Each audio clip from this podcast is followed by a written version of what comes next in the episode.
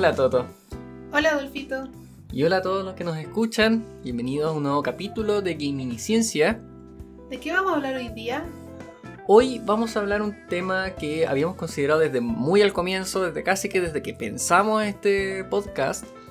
Y que es un tema, ok, hay que decirlo, no somos expertos en ello. No somos los más ilustrados, pero tratamos de abordarlo con una, una aproximación como lo hemos hecho en otros capítulos, intentando estudiar un poco, conociendo y metiendo en una realidad que nos es muy cercana. Lo hemos visto, lo hemos jugado y yo creo que todos lo han visto de alguna manera. Sí, yo creo que esto es algo que la verdad nunca lo hemos cuestionado mucho y constantemente en los videojuegos estamos insertos en esto. O sea, parte de por qué habíamos considerado este tema desde el día uno en que pensamos el podcast es porque damos por natural de alguna forma o por obvio un tipo de práctica que no es tan obvia en los videojuegos, que proviene más bien de nuestros espacios culturales y yo creo que eso es lo que tratamos de dar cuenta cuando hablamos del podcast acá y de, del tema de los videojuegos, ¿cierto? De la cultura, de la comunidad, etc. Es como todos aquellos elementos que promueven la formación de un videojuego también tienen que ver con aspectos propios de cada sujeto, de, cada persona que crea el videojuego. Entonces, cuando hablamos de un videojuego con eh, dioses nórdicos, estamos hablando de una cultura particular, ¿cierto? Que es una cultura que no es online, pero que se transforma y se vive en lo online. Y esto es justamente uno de los elementos que más se vive, menos se problematiza y quizás lo damos casi que por obvio. Claro, bueno, el tema del que estamos hablando es la economía en los videojuegos. Es parte dentro de la discusión de los videojuegos es uno de esos tantos temas que hemos mencionado que nos hacen sentir que el mundo, los mundos virtuales son tan reales como el mundo real.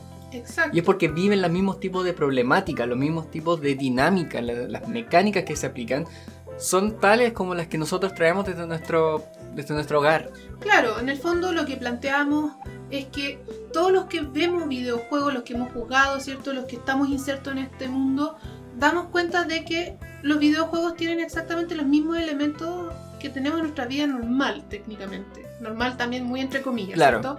Son horarias específicas, climas, ¿cierto? Que además parecía que hay una continuidad también en las estaciones del año, por ejemplo, y que cada estación tiene su característica. Hay nieve en algunos lugares, en el invierno hay lluvias, hay climas tropicales, etc. Del mismo modo, entonces, también hay economías dentro de los videojuegos. Y aquí queremos hacer también un énfasis cuando hablamos de la economía en los videojuegos no nos interesa en este capítulo hablar de la industria en sí misma. Claro, no estamos hablando de eh, la industria, la producción de videojuegos, cuánta plata genera el mundo de los videojuegos, sino que queremos ver lo que ocurre dentro de los juegos. La transacción del juego.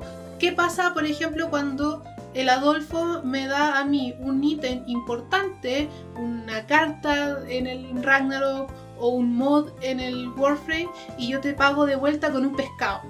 Claro, como ves las interacciones, las transacciones que se generan entre los jugadores, la compra de dinero eh, que, se, que se usa con dinero real, el in-game currency, o el dinero dentro del juego, o todos los otros tipos de problemas que se generan principalmente en los MMO, en los juegos en los cuales tengo más de un jugador interactuando, que tienen más de una forma de obtener objetos ¿Y qué es lo que pasa cuando se está interactuando, se está creando nuevos objetos, se están creando nuevas cosas?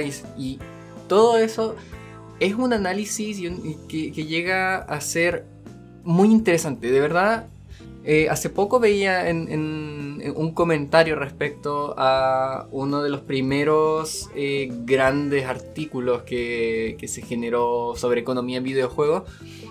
Y es porque desde cierta época que el estudio de la economía está un poco estancado, como que llegamos a...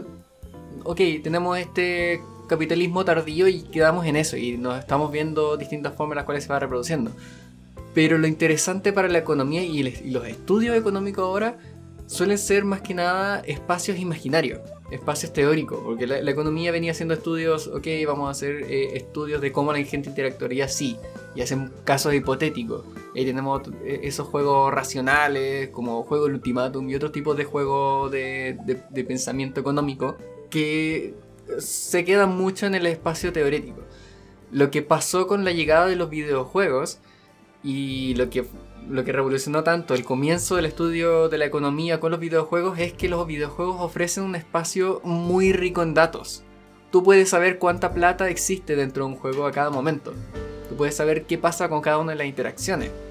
Y por lo tanto tú puedes hacer cálculo de cuánto la, cuánto es el, valor que existe en el mundo, cuánto oro existe, cuántos objetos existen, objetos de valor, cuánta gente existe y por lo tanto tú puedes hacer cálculos como cuánta plata existe por persona, cómo se distribuye entre los jugadores, cuál es la iniquidad, cuál y lo tienes como el dato duro, lo tienes mucho más real que en, la, que en, los países, tienes más información que los países mismos.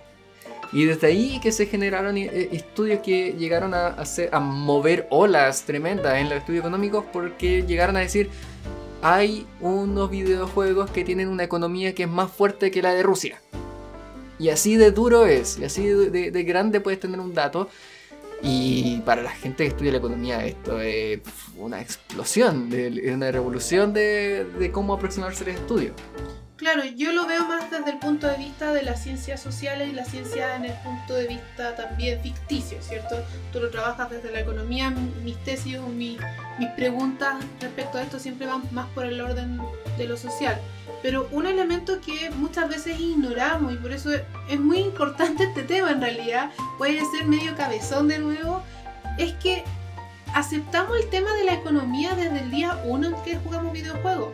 Desde el, hecho de que Pac-Man comiera algo y que eso significara una puntuación, un número, que significara un enriquecimiento de algo. No necesariamente de dinero, pero el enriquecimiento de algo, ¿cierto? Después la moneda en el Mario. Eso ya lo empieza a hacer mucho más tangible la idea del dinero. Claro. El ring, ¿cierto? El anillito en, en Sonic. Y así sucesivamente. Elementos como el oro, porque se asocia mucho el, dinero con el oro, con esa imagen cultural que tenemos sobre el oro. Claro, y si no es una cosa amarilla, dorada, es una cosa brillante igual.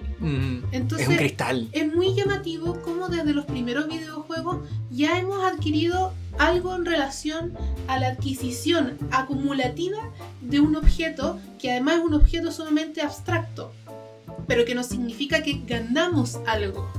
Y esa idea se ha ido reproduciendo y cada vez se ha ido más complejizando. Efectivamente, como tú dices, son los espacios de los MMORPG particularmente donde más se ha complejizado la economía, pero son espacios ficticios que permiten justamente observar cómo podemos implementar un sistema que es cultural propio en espacios que son sumamente heterogéneos.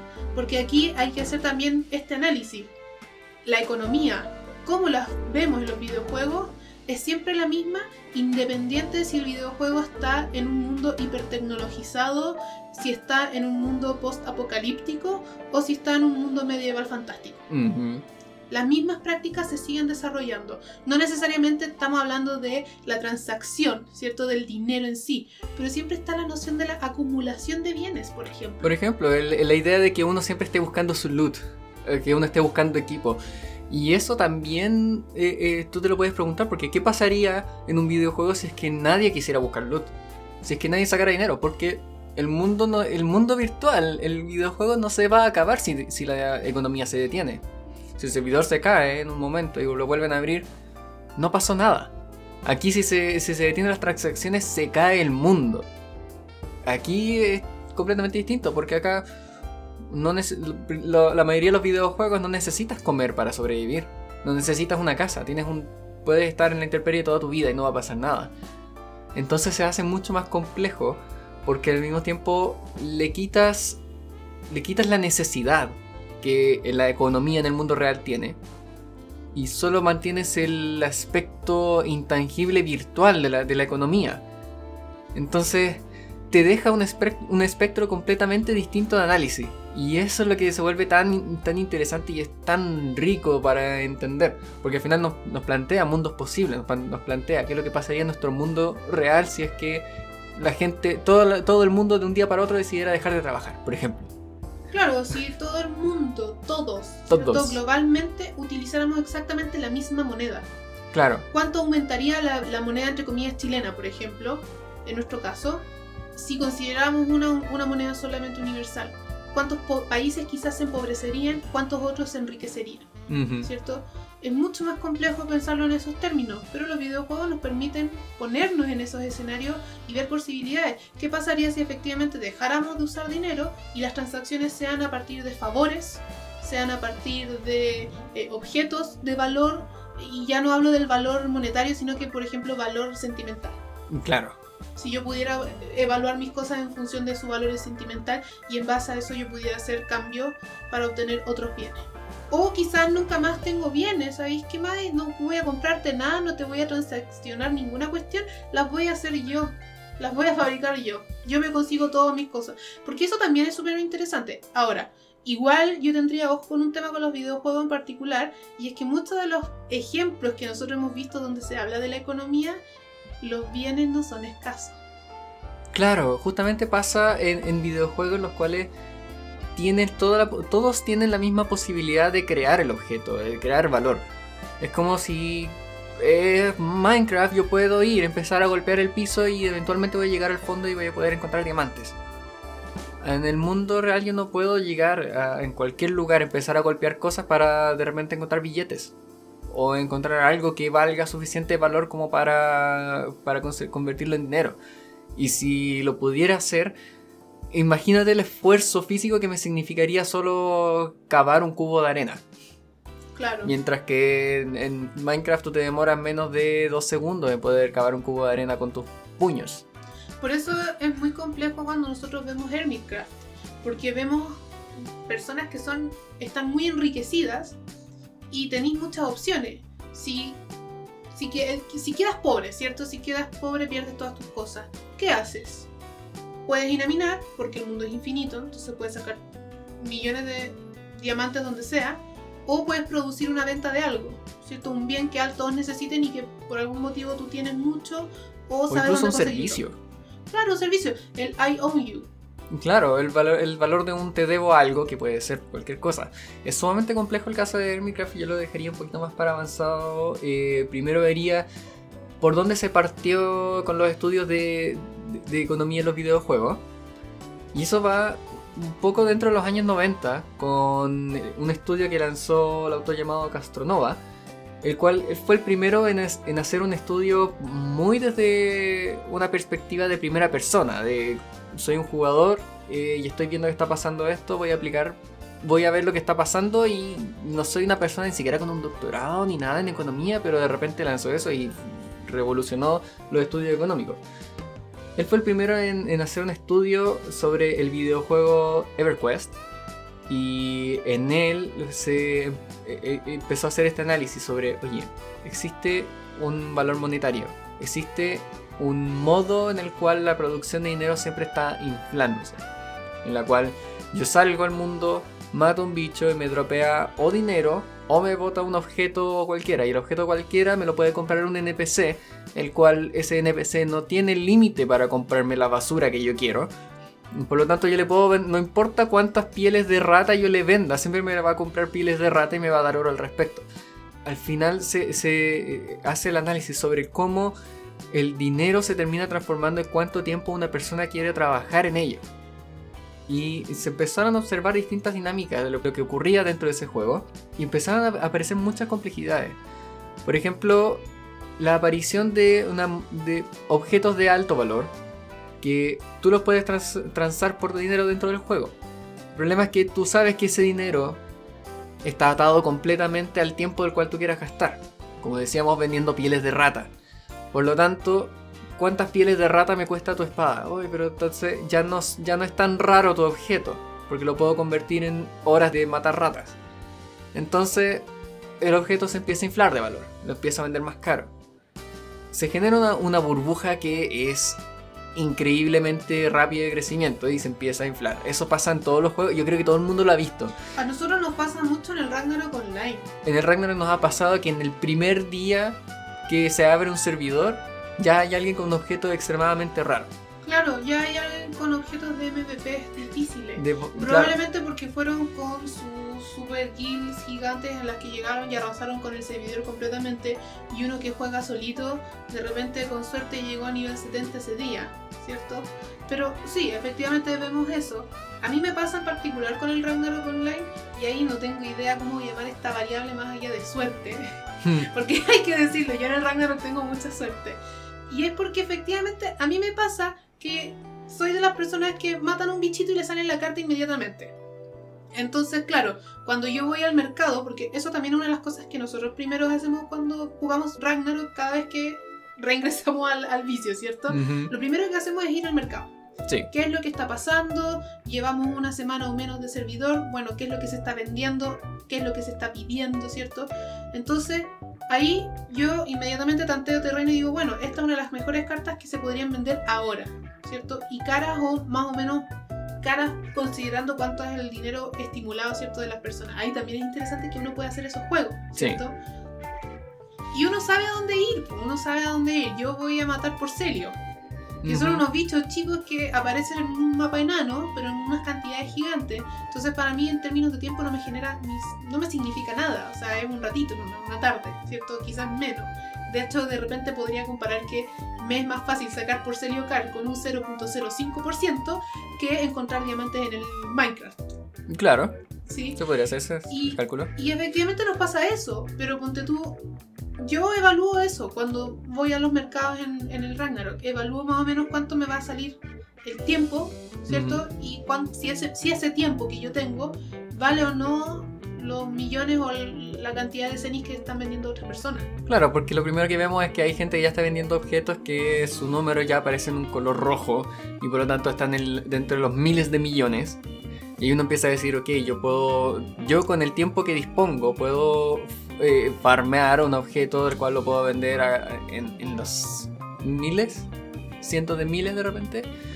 Entonces tengo que, ¿cuántas horas tengo que pasar una semana para poder comprar un objeto de eso? Mientras que ellos van a, eh, él puede ser un grupo grande de personas que mata eh, bichos más difíciles y obtiene ítems de grande valor.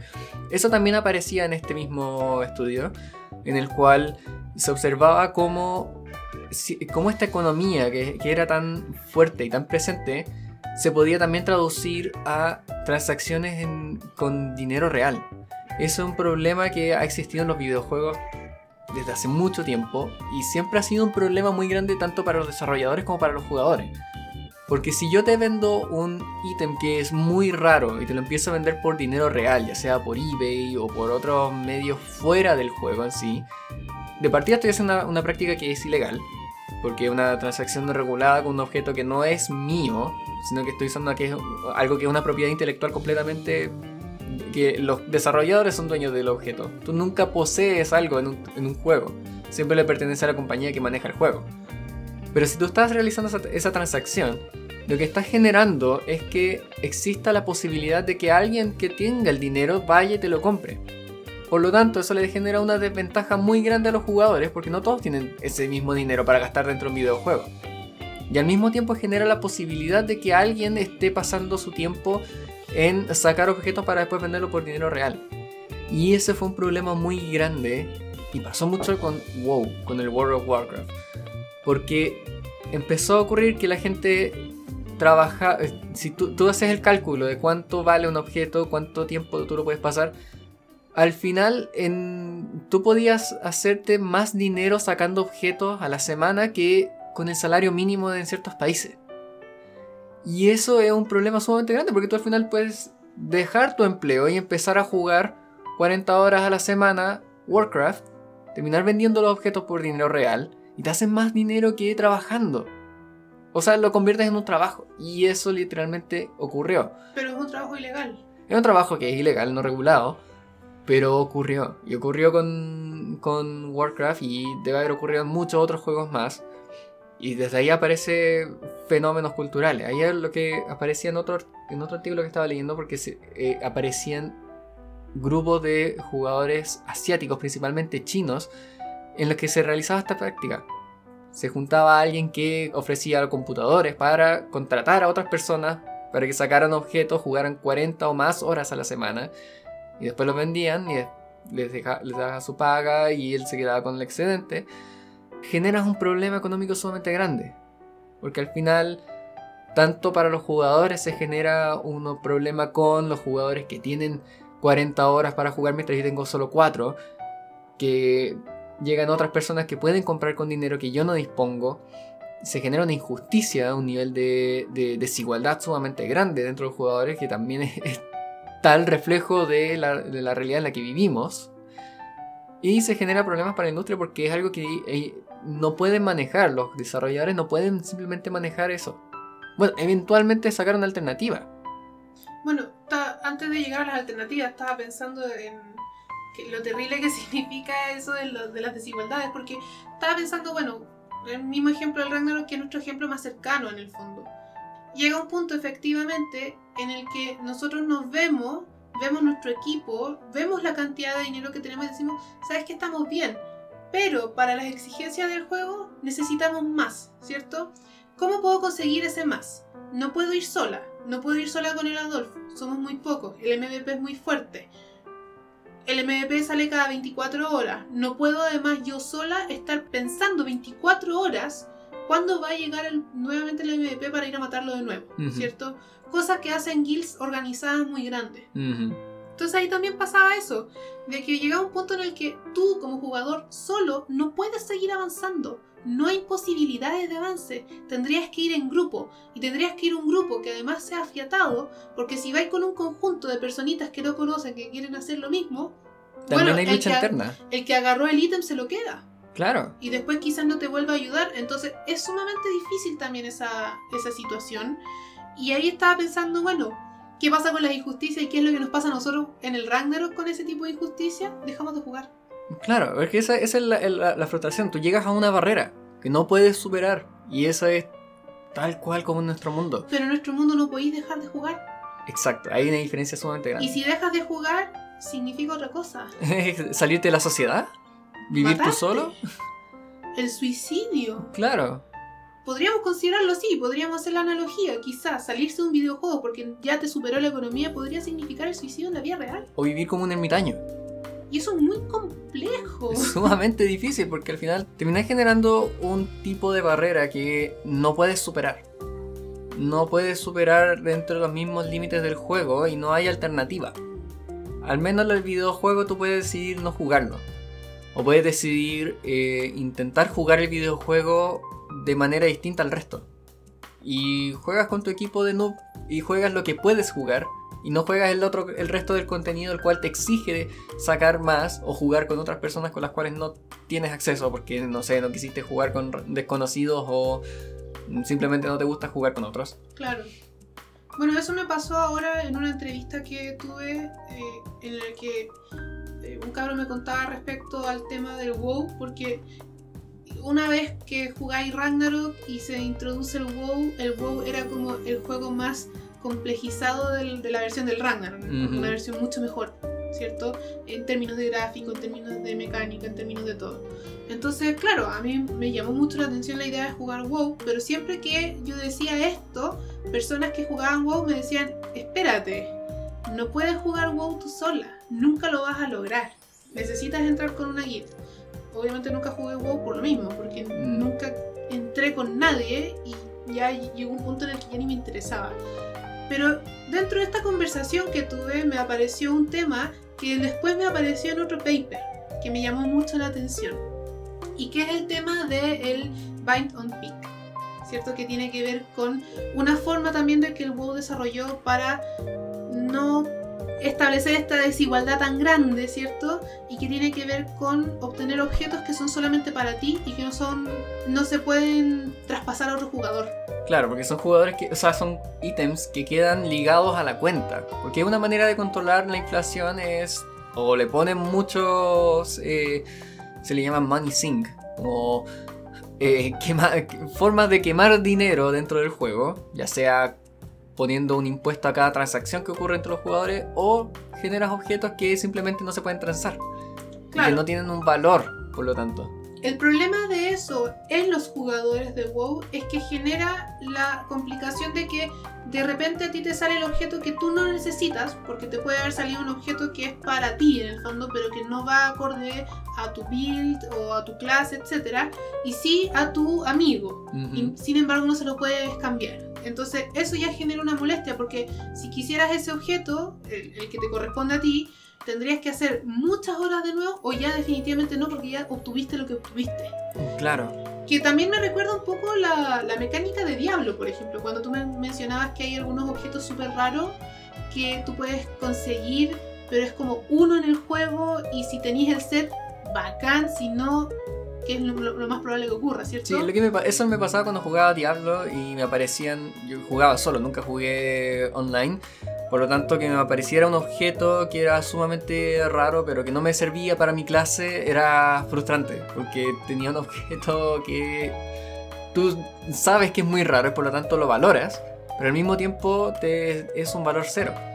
Claro. Justamente eso pasa con estos objetos Bind Peak. Sí, pues y el problema de los Bind Peak, además, que en particular David Higgins analiza en este texto, es que genera una idea de que, claro, primero, en términos económicos, la persona que quiere un objeto raro tiene que esforzarse según la cantidad, según la rareza del objeto, ¿cierto? Mientras más raro el objeto, más difícil va a ser para conseguirlo. Eso te asegura que personas niveles 1 nunca van a tener objetos muy raros. Tendrían que esforzarse del mismo modo que se esforzaron todos los demás, ¿cierto? Entonces, más o menos para también ofrecer la posibilidad de que avances en el juego y no te regalen las cosas, que podría ser también una lectura como la que tenemos hoy en día, ¿cierto? En Chile, que criticamos mucho la idea de la meritocracia, porque al final vemos que, claro, hay gente que efectivamente no amerita tener eh, esfuerzo, o sea, gracias a su esfuerzo amerita tener ciertos resultados, pero al mismo tiempo tenemos gallos que sus escalones, ¿cierto? Se lo hicieron con billetes. Exacto, ¿no? que no todos parten de la misma base. Claro, eh, eso es, un tema. Y puede pasar en los videojuegos, también puede, o sea, yo he visto muchas veces gente nueva que ingresa y porque tiene un amigo con mucha plata, después tiene de todo, ¿cierto? Eso también pasa. También pasa específicamente a las mujeres, eso, ahí hay un tema de género también interesante que podríamos considerar, ¿sí? Eh, pero lo, lo, fundamental en el tema del Bind on Peak tiene que ver con esto, ¿cierto? Con que mientras más raro el objeto, mientras más valor tenga el objeto, más tiempo voy a usar yo, ¿cierto? De mi vida, de mi, de mi existir para conseguir este objeto. Lo que ocurre además es que cuando tú juegas un MMORPG, el juego no se acaba solamente porque llegaste al nivel máximo. El juego continúa. Entonces tú puedes seguir obteniendo incluso mejores cosas de las que ya conseguiste cuando terminaste, entre comillas, el juego lo que genera además una práctica infinita. Eso implica entonces que tu práctica de jugar y de obtener objetos raros se transforma efectivamente en un trabajo sumamente repetitivo. ¿sí? Eh, tan repetitivo, ¿cierto? Que finalmente, en palabras de Higgins, te demoras tanto en obtener este objeto que se vuelve obsoleto. Claro, porque al final tú puedes simplemente sacar otro mejor o simplemente se va produciendo más cosas. Al final, cuando tú juegas un videojuego online de, esta manera, el objetivo del juego es sumamente complejo porque son juegos que no tienen fin, no, tienen un, no, lo terminas. Y al final el único propósito del juego es simplemente seguir haciendo tu personaje. Claro, y el tema que, que, trae este autor en el fondo, y aquí lo cito textualmente, dice finalmente que de este modo, el sistema funciona exactamente como los capitalistas quieren que funcione, ¿cierto? Que tiene que ver finalmente con un sistema en el cual la demanda infinita puede ser una simulación artificial para alcanzar con la productividad del objeto en sí. Entonces, es una demanda artificial. Mm. Nadie te está exigiendo que obtengas ese objeto en particular, pero se transforma en una forma de productividad tuya, es decir, gastar tu tiempo en producir, producir, producir, producir, producir un algo que ni siquiera va a ser eh, valorado según todo el tiempo que usaste. Y esa práctica del bind on peak, ¿cierto? Y de que obtienes un objeto que cuando ya lo obtienes está obsoleto y eso implica que pierde inmediatamente su valor, es una práctica que se viene desarrollando desde 1924 eh, a partir de eh, General Motors cuando estaban vendiendo sus primeras bicicletas. Y esto es súper interesante de considerar porque lo que ellos estaban haciendo con la venta de bicicletas era que cada año ellos promovían la misma bicicleta, pero con una pequeña mejora. Ya sea en el material, en la estética, en algo. Algo tenía una pequeña mejora. Eso supone que el objeto no es necesariamente el mismo, es un objeto nuevo, ¿cierto? Y yo quiero ese objeto nuevo, que es lo que pasa también con los iPhones, ¿cierto? Claro. ese tema de los iPhones, de los celulares que siempre están mejorando. ¿Qué es lo que mejora? La cámara, ya, sí. Pero, ¿qué más mejora? Un gigabyte. ¿Vas a necesitar ese gigabyte? E, ese tipo de cosas son sumamente interesantes finalmente y se reproducen totalmente en los videojuegos. El, el ejemplo que a mí siempre me da risa es cuando Lisa Simpson saca su Barbie, ¿cierto? Y la competencia quiere vender la suya y lo que hacen es vender exactamente la misma muñeca anterior, pero el sombrero es nuevo. Es justamente ese el ejemplo que tenía en mente cuando lo estaba explicando, porque sí, estás generando una, una necesidad completamente artificial, estás generando un movimiento de la economía que es completamente eh, fantasioso, pero que al final la ponen en práctica. Y justamente esto es lo que pasa con, también en nuestros videojuegos. Cuando estamos jugando y se están generando nuevas cosas. Cuando sale una, un ítem nuevo, hay, una actualización, se, agregó un mapa nuevo y agregaron monstruos con ítems nuevos. Generamos nuevas necesidades. No son necesarias. Si yo ya tengo mi personaje completamente listo, solo me va a generar una pequeña diferencia en mi jugabilidad que puede ser en términos de que, oh, hice un ataque que pegaba 3000 y ahora con este nuevo objeto puedo pegar 3005. O lo pego, o, hago el ataque en .001 segundos más rápido. Puede generarte ese tipo de, diferencia. Puede ser así de ínfimo. Pero así estás generando ese movimiento y, ese, y esa acción de eh, constante producción. ¿Qué otros ejemplos tenemos de temáticas de la economía? Nosotros habíamos pensado, por ejemplo, el Stardew Valley, ¿cierto? Que también es una reproducción muy fiel al capitalismo, de hecho. En, los juegos single player, en los cuales no tienes una, una necesidad, como en Stardew o digamos Sims de repente, es sumamente curioso porque ahí tienes el caso de estudiar un videojuego en el cual la necesidad por el sobrevivir no existe. En Stardew Valley el, juego es. La mitad del juego es, es farm. Es, hacer, es tener una, granja, sacar los productos de la temporada y después venderlos. Pero ahí nuevamente eh, el objetivo no es nada más que seguir produciendo más, la acumulación artificial de bienes. Y, esos bienes que al final lo ocupas solamente para acumular más bienes, para producir y generar más bienes. Pero tú no necesitas hacerlo tú puedes literalmente pasar el año entero sin haber hecho ninguna cosa en todo el juego y aún así no va a pasar nada. Y no va a ser ningún problema ni para tu personaje ni para el resto del mundo. Por lo tanto te genera toda esa posibilidad de jugar sin jugar. O de jugar sin tener que apegarte a la regla del juego. Ahí tienes todo ese, espacio imaginario de una economía sin movimiento. O de que no. de una economía sin necesidad. Es sumamente curioso porque ahí tienes este, esta, esta idea de quemar dinero porque sí. O del, dinero que no tiene valor. Claro, en los Sims más encima a mí me da risa pensar en los Sims porque son ridículos muchas veces, pero una de las formas más ridículas de observar el Sims es justamente la parte de dinero. Porque originalmente en el Sims 1, quienes jugamos desde ese día, ¿cierto? Los Sims sufríamos con el tema de la plata porque era difícil. El Sims 1 era súper difícil. Para, imagínate que para mejorar tu trabajo tenías que tener amigos. sigue siendo así, creo. Sí, sigue siendo. No, no es así específicamente. Hasta el Sims 2 era obligatorio que tuvieras amigos.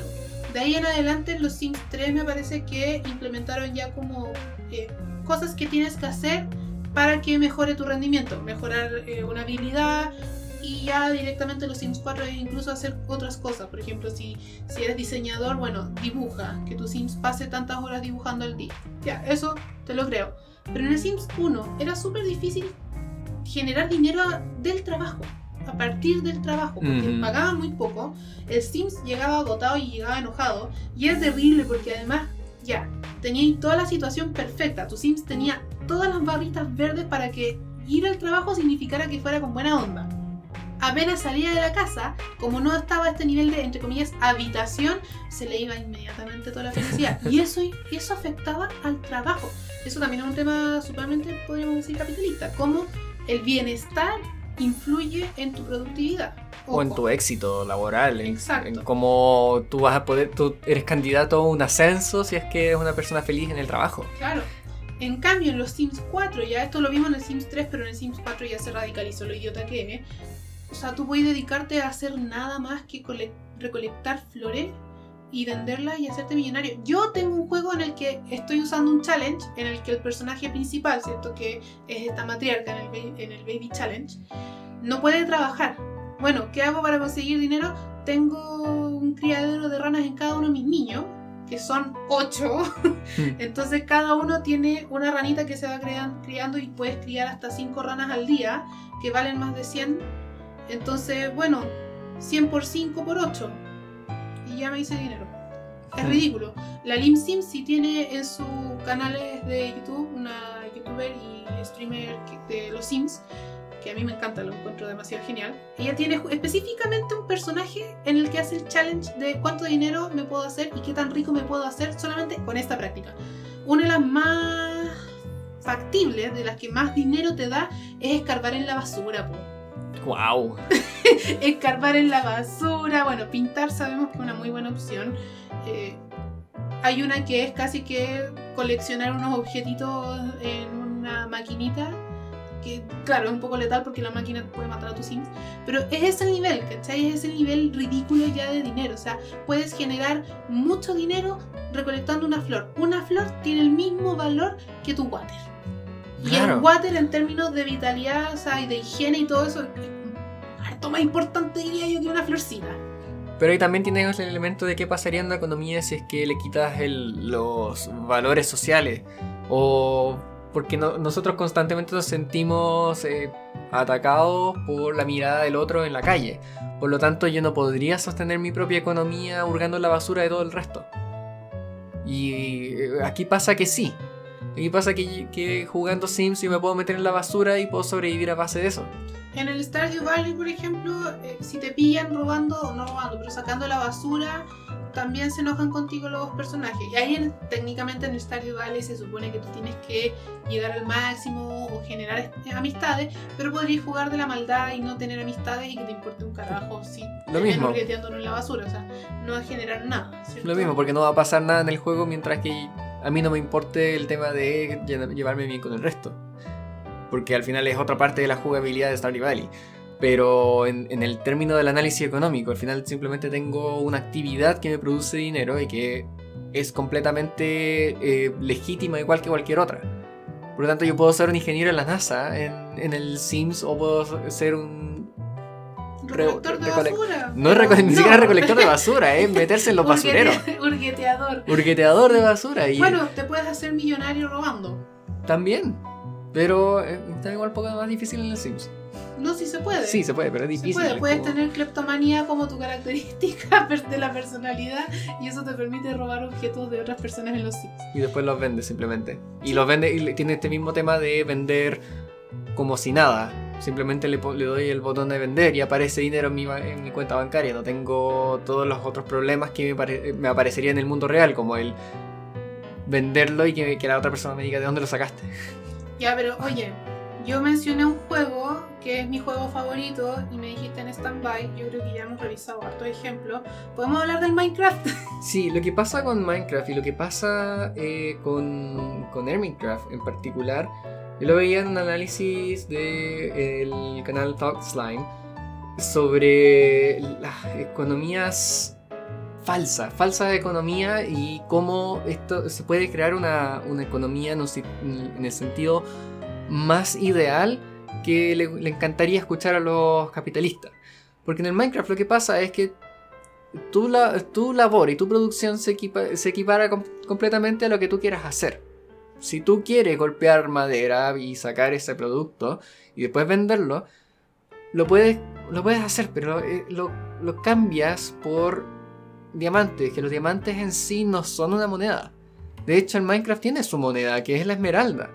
Pero al mismo tiempo tiene tan poco valor o tan poco uso que se suele usar el diamante, porque el diamante se, se, le da este valor de ser un, producto más es caro. Es que la esmeralda es solo eso, es solo moneda. Y de hecho la esmeralda es mucho más escasa de minar. Entonces, si no vas y saqueas en una... o no le tradeas a los villagers, no vas a tener esmeralda de ninguna forma. En cambio, el, diamante eh, tiene la posibilidad de ser transformado en otra cosa, ¿cierto? Aquí transformado directamente. O sea, es una herramienta, es un arma, es tu equipo, es un casco, son zapatos. O sea, se transforma en algo útil, ¿cierto? Pero el problema es que, claro, como al final no es el diamante lo útil, es lo que transforma lo útil. ¿Cierto? Y así está, esa es la transacción que hacemos al inicio. Pero ¿qué pasa cuando ya tengo mi equipo completo? Claro, y ahí justamente lo, que es curioso de, lo que ocurre en Emigraph, porque no hay, no hay un fin para la economía, no hay, no hay un propósito para la cual tenga que funcionar, pero simplemente funciona por el hecho de que quieren darle funcionamiento. Y es totalmente ficticia la relación entre cuánto ocupo de mi dinero, mi dinero que son mis diamantes, cuánto ocupo de mis diamantes, cuánto pago por, con, diamantes por tu servicio o por tu producto. Eh, qué es lo que yo quiero hacer, si quiero acumular, si quiero guardar riqueza o si al final quiero usar mi riqueza para hacer una decoración. Al final estoy transformando ese producto, ese objeto que parece ser tan valioso, pero al mismo tiempo no vale nada porque lo convertí en un piso. Qué lo estaba pensando en eso, lo que hizo Keralis. Claro. Keralis llenó su oficina con eh, diamantes en el techo y en el piso, y ahora Grian lo está haciendo, está haciendo puros candelabros de diamante. Claro, y tú puedes decir, ok, mm, ya ahora soy pobre porque no tengo diamantes en mi haber. Los tengo en el piso y en el techo, pero soy pobre. Exacto. Y, ese, y, es muy interesante porque tienes todo. Tienes equipo de repuesto, tienes elitras por montones, tienes miles de cajas, pero no tengo nada. Mm, claro, y al final es ese, ese sistema de cómo, eh, cómo yo quiero compartir este, este dinero, cómo lo quiero utilizar, cómo quiero invertir mi, mi tiempo en ello, es como justamente les encantaría a los capitalistas que el mundo funcionara. A ellos, les encanta decir como, ah, bueno, si no te gusta la pega, ándate y, y es tu propia pega. Como si yo pudiera llegar y decir en el mundo real, oye, bueno, em, señor, quiero un trabajo, por favor. Y quiero que sea bien remunerado para mi estilo de vida acomodado. No va a pasar. No va a pasar. Yo no puedo crear trabajo desde, desde el aire y tampoco puedo hacer que cualquier trabajo o emprendimiento que yo haga sea productivo desde el día cero. Hay muchas más complejidades que, que eso al respecto. Pero lo que pasa en los videojuegos justamente nos deja esa, esa esa ventana de crear trabajo desde el aire y de que sea productivo desde el momento cero. Y de que yo pueda hacer como si la necesidad que yo tengo, que no me va a matar esta necesidad, sino que simplemente sea ficticia, yo pueda hacer algo al respecto. Yo pueda generar esta, esta actividad y esta, venderte un servicio. Venderte el servicio de construirte techos si yo quisiera. O de el, eh, matar una mob. Yo te mato la mob que ocurre, que aparece en el Nether, para que no te moleste. Y yo puedo convertir eso en, una, en un trabajo. Y lo puedo, lo puedo convertir en un trabajo que me va a recompensar por algo que yo podría estar obteniendo del mismo modo. Claro, o es lo que veíamos antes del yo te debo algo, ¿cierto? El IOU, en el fondo. Que son estos papelitos transaccionales que usan ellos, que ellos mismos dicen es lo más peligroso que pueden ofrecer eh, si es que no tienen diamantes, que en el fondo es... Es un favor. Es un, es un voucher, claro, es un favor, que es un voucher que eh, tú le das a una persona y esa persona lo puede usar cuando él quiera, del modo que él quiera. Entonces, puede llegar un punto en el que, chuta, tengo que hacer un mega farm, no tengo idea cómo hacerlo, probablemente me va a tomar días hacerlo. Bueno, I owe you, tengo tu voucher, hazlo por mí. Claro, y ese es simplemente por el hecho de que ellos quieren darle el valor que ocurre. Yo podría utilizar ese voucher y decir, dame tu base, dame todo lo que tú tienes. Y ellos simplemente por el hecho de estar jugando podrían decir, ok, te doy todas mis cosas. ¿Qué fue lo que pasó, de hecho? Fue lo que pasó. Keralis le compró su mansión entera, la hacienda, a Biff. No le compró las cosas que están adentro porque Biff después lo embaucó también. Le dijo como, eh, tú compraste la casa, no compraste todo. Pero se puede, se puede efectivamente comprar todas las cosas que tiene otro y ese otro, que queda con nada, pero con miles de diamantes, al final tiene tantos diamantes que puede recuperar todos de nuevo. Y al final estoy en un, en un, juego en el cual si no trabajo y si no, no produzco algo, igual puedo seguir jugando. No me muero por ello. Claro, y ahí también el, el, tema más complejo con el Minecraft y en particular con Minecraft es que los bienes no son escasos. Para nada. Los bienes son infinitos. Son infinitos. El, el, el, diamante va a seguir existiendo en el Minecraft y vas y pucha, con los próximos updates va, va, a haber mucho más diamante del que creemos ahora. Eso también es muy porque se incluyó la nederita, que es más difícil de conseguir, es más jodido, ¿cierto? Implica más procesos y aún así la transacción es con el diamante, no con la nederita. Que la nederita valdría, yo diría que harto más que unos cuantos bloques de diamante. Vale mucho más, pero el al final es como Creo que es porque es tan rara que ni siquiera se llega a ocupar como dinero. Y eso también es curioso, porque el objeto que es más valioso que representa más valor no se convierte en la, en la moneda. Que es lo que ocurría en otros juegos, como en el Diablo, el Stone of Jordan, es el objeto más raro que, que tú puedes utilizar y que se utilizó como moneda porque era difícil de obtener. Pero aquí no, la nederita no se está convirtiendo en moneda, aquí simplemente por el hecho de que ellos quisieron, porque porque quisieron convertir que el diamante fuera su moneda. Claro, pero ejemplo contrario es lo que pasó con el servidor, este juego nuevo que están inventando, que es el Third Life, ¿cierto? Que, que promovió Grian, uh -huh. en el que el capítulo 1 fue súper interesante. Porque Grian encontró un pedacito de tierra enano. O sea, de partida ellos limitaron el mapa del Minecraft y es súper pequeño. Uh -huh. Entonces muchos espacios quedaron fuera. O sea, hay muchos biomas que son inexistentes lo cual ya inmediatamente reduce las posibilidades de obtener ese bien, ¿cierto? Ya es un, es un bien escaso. Si no hay jungla, tener madera de jungla es un bien escaso. O sea, podrías tener quizás el sapling, ¿cierto? Claro. Pero no la madera. Tendrías que esforzarte para conseguir la madera, tendrías que esforzarte para conseguir más sapling, si es que tienes suerte también, etc. Y lo que pasó en estos primer capítulos es que Grian encontró un pequeño espacio donde había madera de roble oscuro, que además es una joda producirlo porque necesitas cuatro semillitas, no una, ¿cierto? Uh -huh. ¿Y qué fue lo que hizo Brian? Derribó toda esa cuestión, se llevó todas las semillas, toda la madera porque lo transformó en un bien escaso. Claro, y eso, y eso, es curioso porque está generando una falsa eh, escasez. Una es, bueno, eh, o al menos lo que él intentaba hacer es generar escasez. Es como si acá en, el, en, en nuestro mundo real de repente llegara una, una sola persona y dijera, voy a llevarme todo el litio que existe en el mundo. Y desde ahora no existe más litio. No existe más oro. No existe más cobre. Lo que sea, de un producto que en sí es de acceso para todos. Cualquiera podría hacerlo, pero no todos realmente tienen la facilidad de hacerlo. Es ese nivel de complejidad. Y, bueno, fue muy curioso porque ellos intentaron hacer una, una lucha capitalista muy difícil. Al final les salió mal, pero fue muy curioso porque un experimento social en el cual simplemente ponemos gente en el mundo sin intenciones de generar competencia, de generar algo, un propósito en sí, y la competencia ocurrió igual. La idea de intentar eh, acumular recursos y acumularlo para después transar con otro ocurrió de por sí. Sí, es verdad, pero ahí también hay otro nivel de complejidad que me gustó mucho cuando fue el, el segundo video de, de Scar, que él transformó además los objetos en función de transacciones por valor de reputación. Uh -huh. Y eso también fue muy interesante porque él decía, has notado que los juegos de RPG, cuando tú haces transacciones, haces cosas buenas por los otros, ganas reputación y ganar reputación implica mejores cosas. Ya, Scar hizo eso. Generó además un sistema económico en función de la reputación, al menos de lo que él estaba haciendo.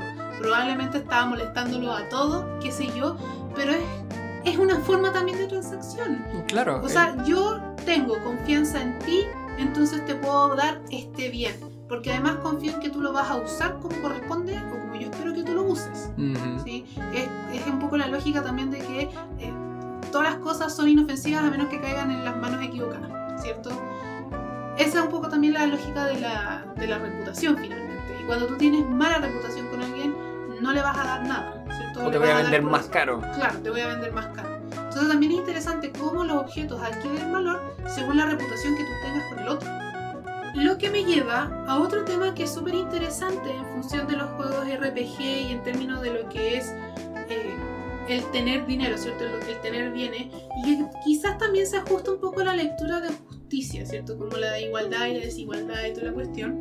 Y es que esto aparece en un tema nada que ver. ¿Se acuerdan cuando yo hablaba de las relaciones de pareja? Una investigación que habla de las relaciones de apego y cómo algunos aspectos del apego se podrían observar en las relaciones de pareja, que era un texto, me parece, de Colombia.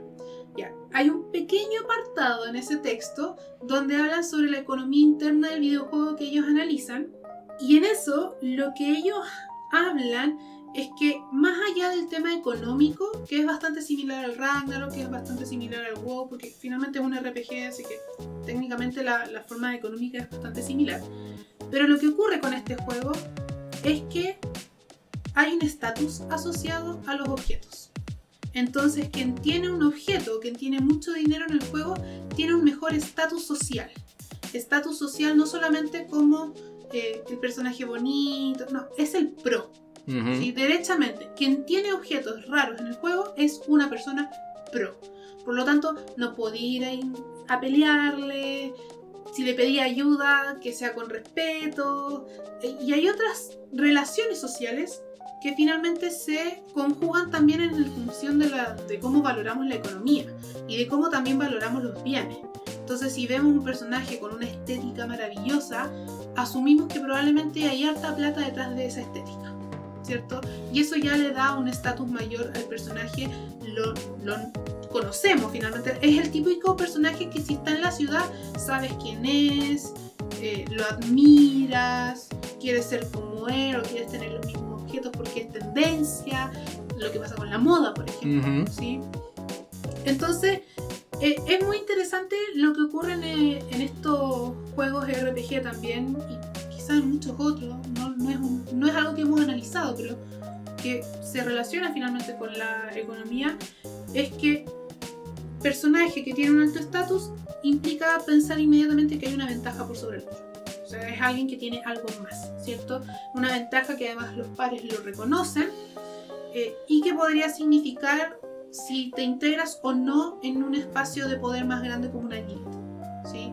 Entonces, claro, si tú eres un jugador solito, pero que muestras que tienes tu equipo genial, quizás sí tienes el suficiente estatus para ingresar a mi guild específica de gladiadores, por ejemplo. Eh, entonces es muy interesante lo que ellos analizaban con esta investigación en el fondo en estos términos, porque tenía que ver con qué tan bien tú manejas la economía in-game y tu posición económica implica el estatus que tú puedas tener. Y eso es técnicamente pensar en la clase rica. Eso también, como en los videojuegos, no siempre pasa con que. O, no, sé si en este juego también pasa que los que tienen más posibilidad son quienes tienen más dinero real y lo ponen en el juego. Pero también ocurre este tema de que la estética está relacionada con el tiempo utilizado o invertido en obtener un recurso. Tú asumes que quien tiene mejor objeto o una mejor estética, por lo tanto mejor objeto, es quien ha invertido más tiempo y por lo tanto ha trabajado más por lo que tiene. O puedes asumir que también pagó por ello. Pero al final se le reconoce ese nivel de poder. Se le reconoce ese nivel de que eh, aquel que ha invertido más que yo, por lo tanto, es, es más que yo. Por ejemplo, eso se podía ver cuando jugabas Ragnarok en los hats que usaban las personas, los sombreritos en el fondo. Porque obviamente en un servidor de rates muy altos no pasaba tanto, pero en uno de low rate pasaba mucho tener ese hat que es el que tiene el Orc Hero, ¿cierto? Que es como un tiki al final, dorado, es súper difícil porque hay que hacer una quest en la que tú hablas con el Orc Hero y te va pidiendo cada vez más cosas. La primera cosa que te pide es 10.000 Yellowpies, que probablemente desde el día 1 hasta el día en que empiezas la quest debes tener con suerte 1000, si es que no lo vendiste, porque todo el mundo vende los Yellowpies. Yo me hice ese hat dos veces en dos servidores diferentes. Y ha sido una lata, porque juntar los, primero, 10.000 Yellowpie, después juntar los 1.000 Orkis Voucher, que ya es otra lata, porque tenéis que pasar mucho rato matando a los orquitos, y después de eso no me acuerdo qué te pedí. Pero imagínate la cantidad de ítems que tenías que sacar para hacerte ese hat de mierda que no servía para nada. Más encima, ojones, no servía para nada. El mero hecho de usarlo y de ser la persona uno entre 500 que tiene ese hat, inmediatamente te da una posición. Te da estatus. Eso, de hecho, eh, lo que, es lo que me pasa ahora jugando Warframe. Los jugadores de la comunidad de Warframe dicen que el verdadero endgame del juego es el fashion. El fashion frame, le dicen ellos. Porque al final uno reconoce que necesitas mucho tiempo y recursos para obtener las cosas normales del juego.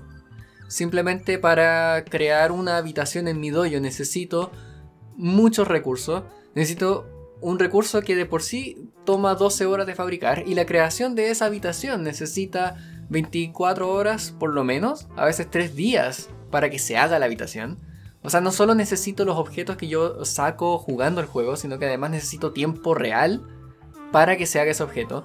Y después yo puedo hacer cosas que se vean estéticas dentro de ese juego, dentro de esa habitación. Y, y, mucha gente llega a niveles tales que crean en un dojo una habitación con eh, usando objetos del juego como estética terminan creando un Gundam, por ejemplo.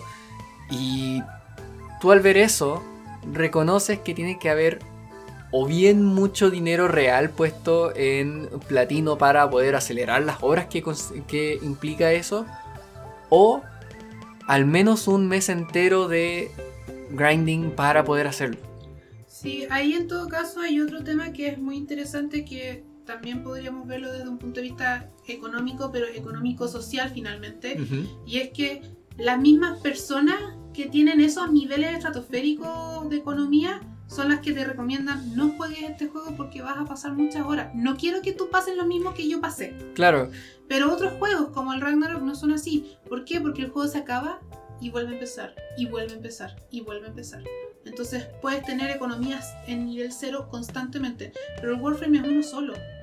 Claro, eh, la diferencia de Ragnarok es que Ragnarok en particular, como se juega acá, es que se juega en servidores privados. Y los servidores privados van y vienen todo el tiempo. Se crea uno y se termina a, los dos años. Si es que dura dos años.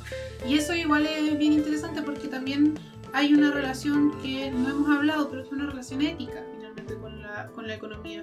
Y ese es un tema que en particular a los desarrolladores de los videojuegos también han tenido que poner mucho ojo, porque hay videojuegos que en su economía interna promueven al mismo tiempo una economía externa que es peligrosa y que es lo que hablábamos en el capítulo anterior respecto al gambling.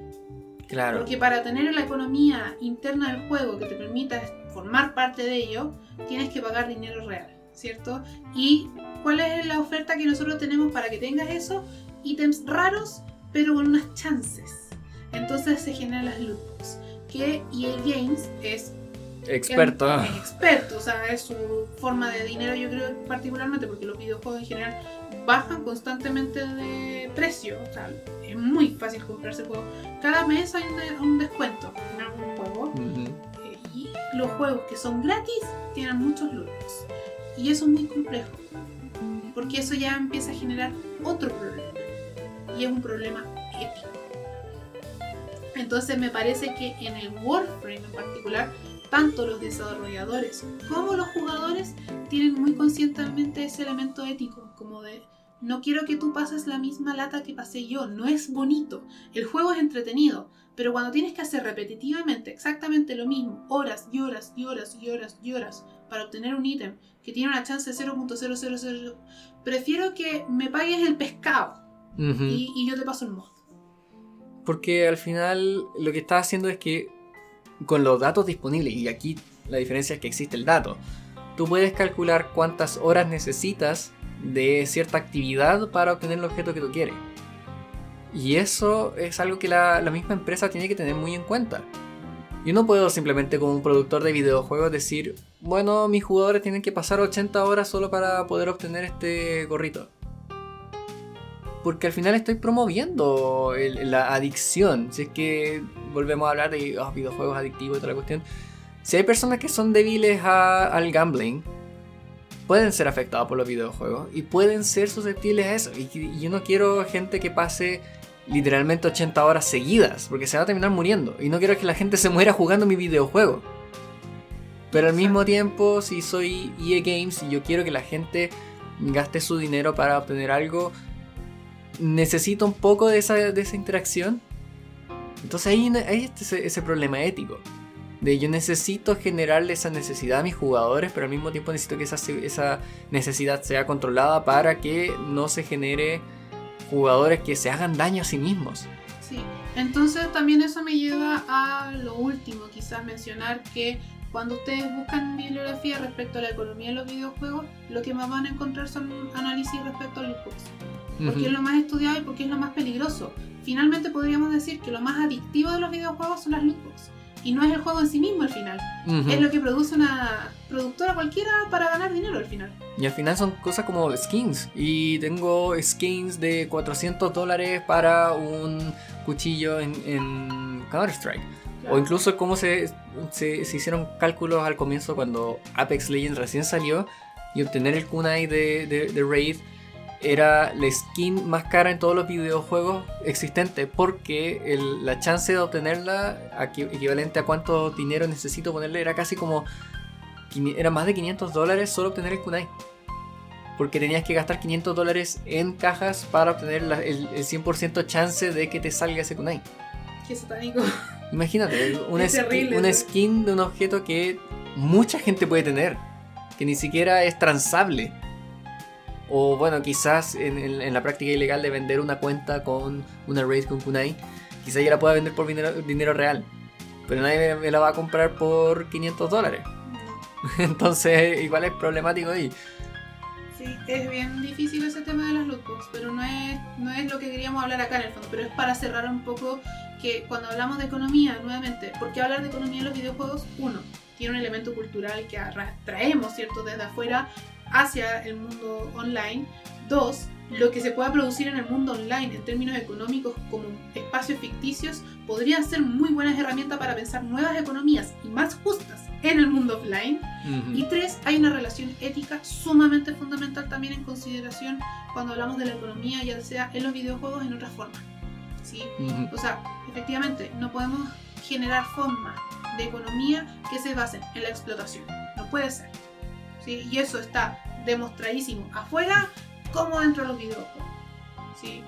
Entonces, ojo también con eso cuando hablamos del tema de la economía de los videojuegos. Las prácticas que podríamos encontrar en los videojuegos podrían ser prácticas que se están ocurriendo afuera. Por ejemplo, nosotros en el Minecraft tenemos un salón con nuestros pobres aldeanos atrapados. atrapados, eh, trabajando constantemente para que puedan hacer nuestra transacción. Eso, en términos éticos, no lo es. No, no, tenemos esclavos básicamente. Ni siquiera tienen cama los pobres. Pero ese tipo de cosas uno los puede analizar. Nosotros sabemos que eso es, entre comillas, malvado. O sea, nuestros amigos cuando les mostramos el juego fue lo primero que notaron. O sea, no me digan que son buenas personas si tienen a 20 personas trabajadoras encerradas en su trabajo por el resto de su vida. Más encima lo tuvimos que lo hicimos pasar por unos zombies para que se ah, transformaran y para que nos hicieran las cuestiones más baratas. Más encima hicimos eso. Claro, los matamos y los, los, salvamos con comillas enormes para que después nos vendieran más barato. O sea, mira el explotador que es eso. Sí, fuimos, pero pésimas personas, somos súper antiéticos en el Minecraft. Pero nos permite analizar eso. Claro. Nos permite analizar eso, pensar en la economía, en los videojuegos, permite ver qué tan tiranos somos también nosotros a la hora de trabajar. Y en otros casos de, los estudios de, más sociales respecto a la economía, tenemos todo lo, que estábamos viendo de las relaciones de poder, o incluso podemos ver las relaciones del racismo contra las personas asiáticas porque se genera esta, esta fantasía de que todos los jugadores asiáticos son jugadores que pasan 80 horas a la semana jugando videojuegos. Claro, cuando podría ser esa su fuente laboral y la única fuente laboral que tenga. O ni siquiera lo son, y se, y se genera el estereotipo. Hay un estereotipo de, de, la persona asiática que se, se expande, y, yo creo que todos lo deben haber escuchado, como, ah, el, buen chino. ¿Por qué? Porque pasa muchas horas o porque ha podido farmear cosas que yo no he podido farmear porque yo dispongo de solo dos horas al día. Claro. Eso, finalmente el tema de la economía da cuenta de espacios culturales que se reproducen constantemente y también espacios personales y subjetivos, el estatus, el poder, la estética de uno, cuánto invierto yo en verme bonito en el juego, por ejemplo, etc. Bueno, bibliografía en particular, yo leí el texto Dreams of Accumulation, The Economics of eh, Science Fiction, eh, así se llama ese Video Games de David Higgins del año 2016 y el resto lo vio todo la sí, Video Games, Virtual Worlds and Economics de Isaac Knowles, Edward Castronova y Travis Ross, que es un capítulo dentro del de Handbook of Economics of the Media. También estaba el, el texto Don't hate, Don't hate the Player, Hate the Game, The Racialization of Labor in World of Warcraft de Lisa Nakamura y también un par de videos de análisis que siempre me ha parecido interesante y siempre ando viendo videos en YouTube de estos mismos temas y siempre me gusta compartirlos también. Hay uno que, que es el Fake Economics in Minecraft, que es el de Thug Slime, y el video de Hyperinflation, Reserve Currencies and You de Extra Credits, otro, en Extra Credit tiene hartos videos sobre el tema de economía, inflación y el balance de, cómo manejar economía. Así que también es un canal recomendado. Y eso. Así que la próxima vez que vayan a hacer una transacción injusta como la Toto que le regala pescadito al Adolfo, piénsenla. Piensen cuántas horas estuvo el Adolfo trabajando mientras yo en realidad no estaba haciendo nada. O bueno, el Adolfo estaba jugando, generando tan, transacciones heavy cuando yo estaba generando transacciones en la realidad cotidiana. O tú estabas durmiendo y yo me puse a jugar, por ejemplo. Eh, y al final es eso, es la, transacción de cómo nosotros utilizamos nuestro tiempo y cómo e, ese tiempo se convierte en dinero. Así que cuando van a un juego y digan, ok, ¿cuánto, ¿cuántas veces puedo matar este, esta rata para que me dé un objeto que vale una pieza de oro? ¿Y cuántas ratas necesito matar para conseguir esa espada legendaria? Ahí tienen un análisis de economía. Y no jueguen con la Toto que es súper embaucadora. Ella solamente regala pescado. Ya puedo el fito. ¿Eso sería todo por hoy? Eso sería todo por hoy, creo. Igual hay hartos temas para seguir analizando, pero está entretenido. Y cabezón. Y cabezón. Que estén muy bien, Adolfito. Que estén muy bien todos que nos escuchan. Gracias a los nuevos, nuevos eh, oyentes. oyentes. Sí, tenemos oyentes nuevos de muchas partes muy extrañas del mundo en realidad. Extrañas para mí porque nunca lo esperamos. Pero agradecemos también a todos aquellos que se están integrando al podcast y espero que lo estén pasando muy bien. Y puedan comentarnos también sus experiencias en los videojuegos, ya sea en relaciones de pareja, en economía, en cómo funcionan sus grupos comunitarios, en la estética, en todo en final si les apareció un tema que les resuena con algo que ustedes ya hayan jugado, que ya hayan visto, que nos quieran comentar, ¿Mm? díganoslo. Aquí, estamos. aquí estamos. Eso. Que esté muy bien. Igual. Adiós. Adiós.